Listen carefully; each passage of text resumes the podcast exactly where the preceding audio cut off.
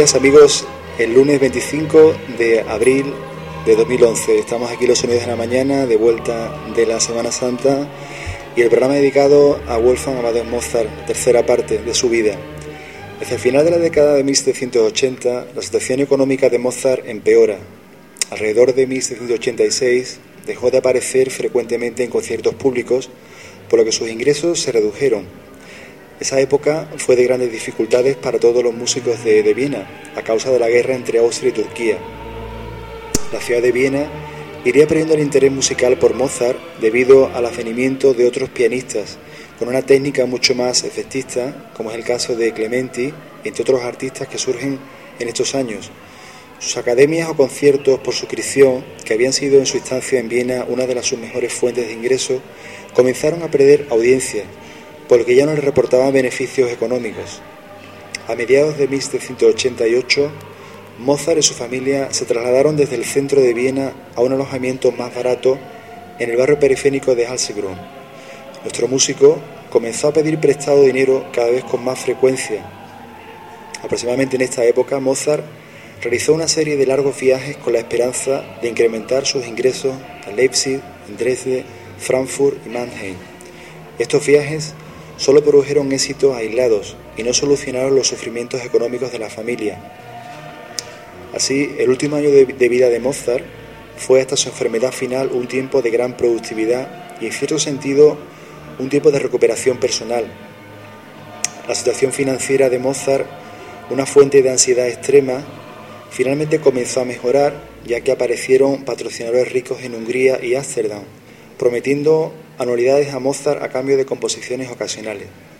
Probablemente también se benefició de la venta de música de baile compuesta en su papel como compositor de cámara imperial. Así Mozart no volvió a pedir dinero prestado y empezó a hacer frente al pago de sus deudas. La salud del compositor empezó a declinar y su concentración disminuía. Mozart se sintió enfermo durante su estancia en Praga el 6 de septiembre durante el estreno de su ópera la Clemencia de Tito, el que es el 621, compuesta en ese año como un encargo para los festejos de la coronación de Leopoldo II como emperador. La obra fue acogida con frialdad por el público. Al regresar a Viena, Mozart se puso a trabajar en el Requiem, que estamos escuchando hoy.